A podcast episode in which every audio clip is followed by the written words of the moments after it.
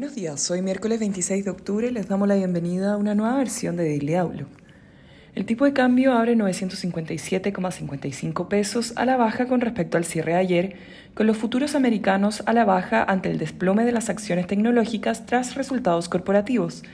El S&P 500 cae un 0,50% previo a la apertura, mientras Europa transa con caídas de 0,11% y Asia cerró con avances de 0,67% en el Nikkei y 1% en el Hang Seng. El cobre avanza un 2,80% ante la debilidad global del dólar, mientras que el petróleo sube un 1%. El dólar a nivel global retrocede un 0,6% y la tasa del bono del Tesoro americano continúa a la baja. Las gigantes tecnológicas en Estados Unidos no lograron cumplir con las estimaciones del mercado, arrastrando a los futuros del Nasdaq un 1,5% a la baja a esta hora antes de la apertura. Ayer fue el turno de Microsoft y Alphabet tras el cierre de mercado, ambos no alcanzando las proyecciones del consenso de mercado.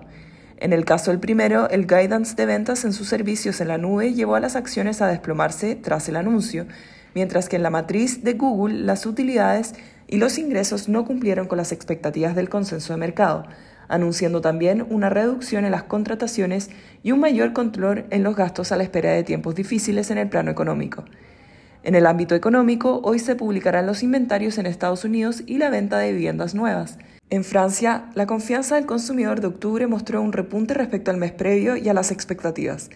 En el plano local no tendremos datos económicos durante la jornada de hoy.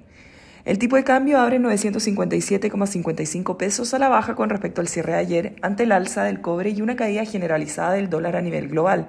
Técnicamente los soportes son 955 y luego 948, mientras que las resistencias están en 960 y luego 970 pesos.